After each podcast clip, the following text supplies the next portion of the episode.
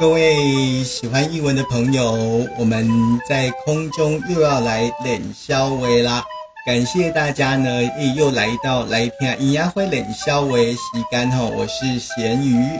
那呃，在今天呢，我们诶要来聊一聊，好像台湾的观众对于日本的小剧场，其实不是这么样的熟悉。因为呃，在这些年来，我们很少有机会遇到呃日本的小剧场到台湾来演出。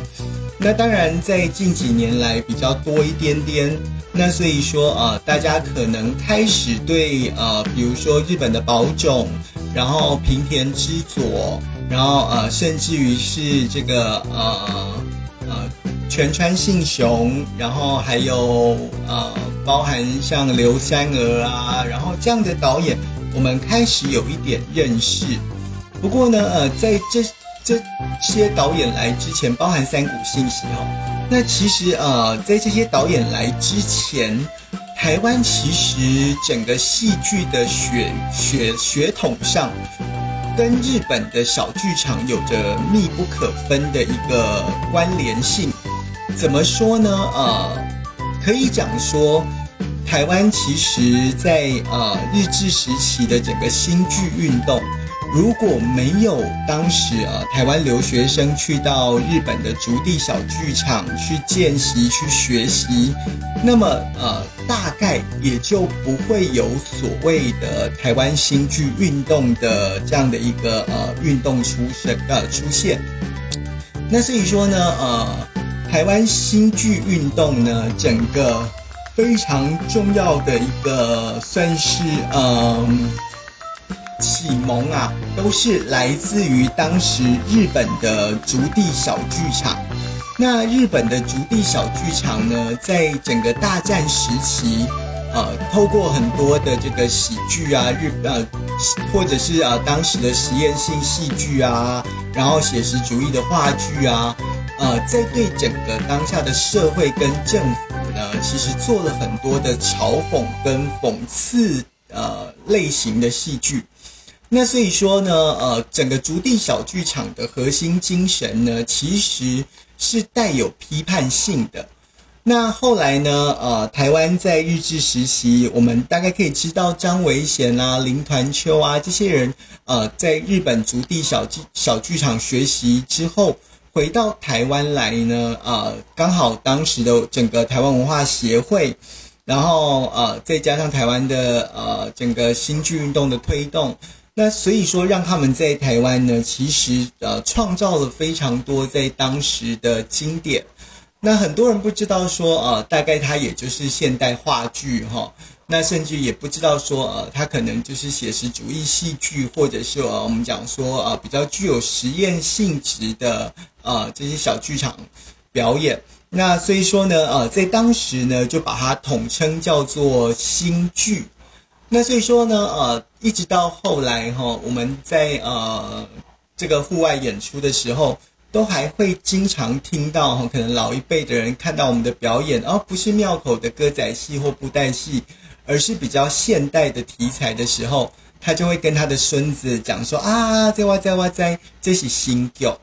好，那所以说，呃，台湾人其实怎么可能会跟日本的剧场不熟悉呢？呃，因为我们的整个血统或者是我们的整个呃文化，其实受到整个呃日本的剧场影响非常的深厚。那只是说在这当中呢，呃，因为学者专家。后来呃很多都是从西方留学回来，那所以说呢呃再加上国民政府在当时打压了新剧运动，那开始了所谓的呃教中教校和教条式的话剧运动，那这样的政令宣导剧说真的没有什么人爱看，所以一直到小剧场运动开始前，等于说有了一个呃断层的时间，那也就。在当然，呃，也因为国民政府时期，所以台湾跟日本之间的整个互动也就因此而中断了。那呃，我们讲到日本的这些剧场，呃，当时去日本剧场学习的这些呃，算是前辈先行者们，他们不只是把呃日本的小剧场运动哈带到了台湾来，然后变成了新剧运动。更重要的是，他们除了在剧场学习之外，很多也都去到了当时的东宝映画公司学习电影的拍摄，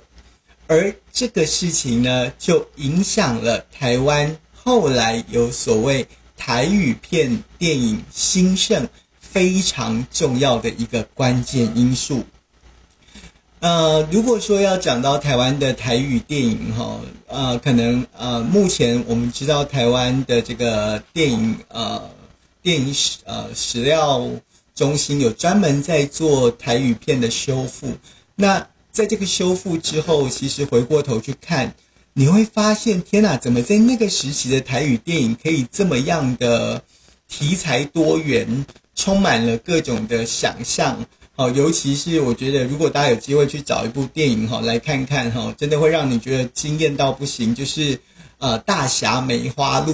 哦，它真的就是在讲一个森林里面动物跟动物之间的故事哈。那我想呃，这样的电影题材放到现在呃，可能我觉得都还算是很新颖、很时尚，而且很前卫的一个题材。那可是它其实啊，在呃日治时期后哦就出现了。那呃，所以说整个台语电影的整个呃兴盛，当然因为后来呃新剧运动的整个被压抑，然后所以导致呃张维贤呐、林团秋啊这些人纷纷转向去拍电影，尤其是呃林团秋他在当时的这个呃桃园中历代哈那个大豹山啊，在呃湖山。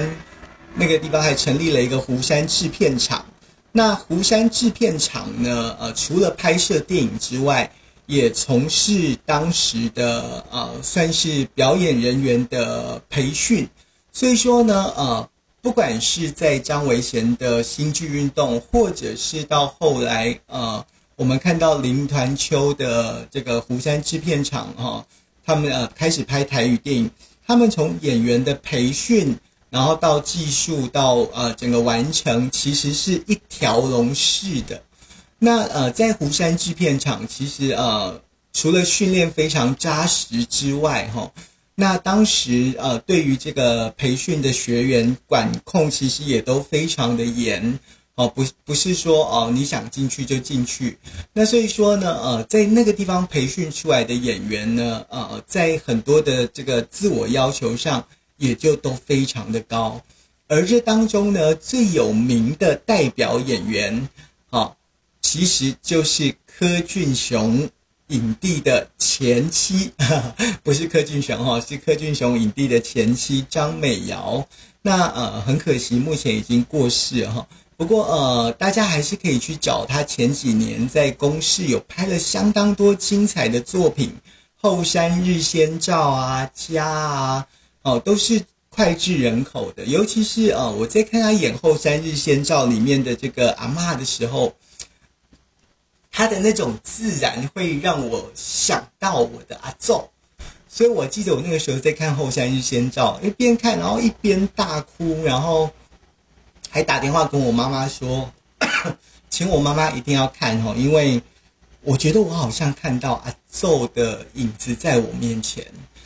啊，那尤其是他在那个戏当中所表现出那个女台湾女性的一种呃沉稳内敛跟坚毅的性格，我觉得这个是非常难得的。那所以说呃，后来我其实也很感谢许瑞芳老师，也就是呃台南大学戏剧创作与应用研究所好的这个许瑞芳老师。因为呃，他当我开始知道，哎，我对这个林团秋有兴趣的时候，他还特别呃给借给我一部这个林团秋的纪录片，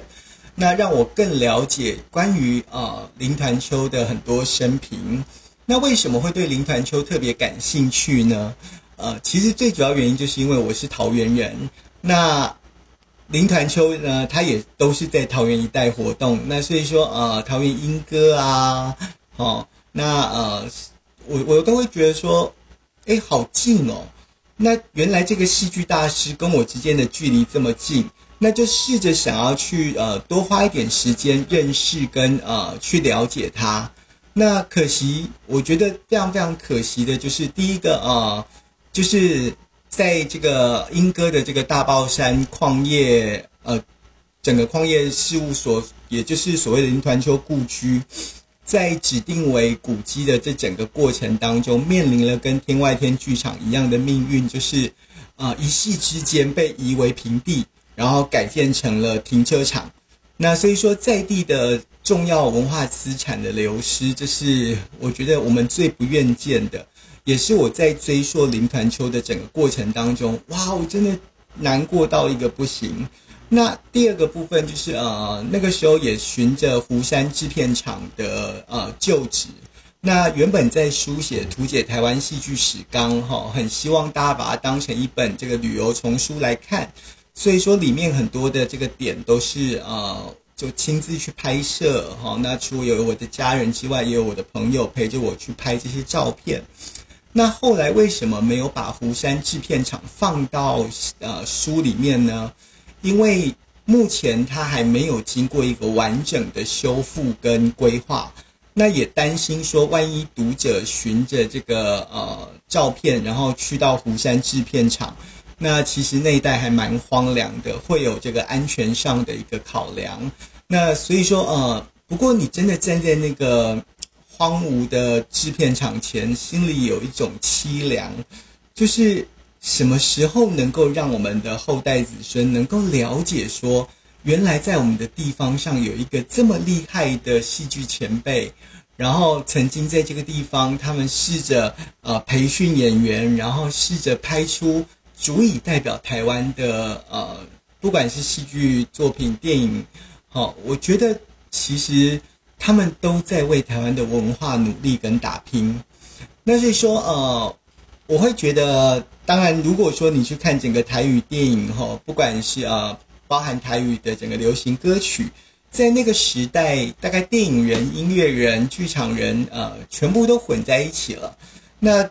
这当中，你就会发现，呃，台湾其实在整个日本文化的承袭上，或者是受到日本文化的影响，非常非常的深。那到今日，呃，我觉得已经不是不能谈的一个秘密了。哦，我觉得也没有因为被殖民的关系，所以我们对日本的文化有什么仇视。好，那所以说，呃，我觉得大家可以重新再花一点时间去找一找资料，认识一下呃日本的整个剧场运动跟日本的小剧场。其实你会发现，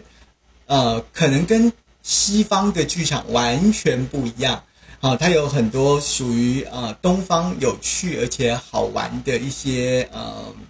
形式的呈现。那我觉得非常佩服的是他们对于社会的观察还有批判性，因为很可能在整个小剧场运动之后，我觉得台湾的剧场大概已经呃不太具有所谓呃真的对社会或政府有批判的这样的一个呃功能性跟价值存在了。好，那所以说，呃，如果大家有兴趣的话，呃，之后会花多一点时间跟大家来聊一聊所谓的台湾新剧运动，因为我说过，啊，那一群年轻人的聚集，到现在在我心目中，我都还觉得是一件非常神奇，而且我常常告诉我自己，好，就是因为他们，让我自己千万不要忘记，不要忽略自己身上绝对有可以改变这个世界的力量。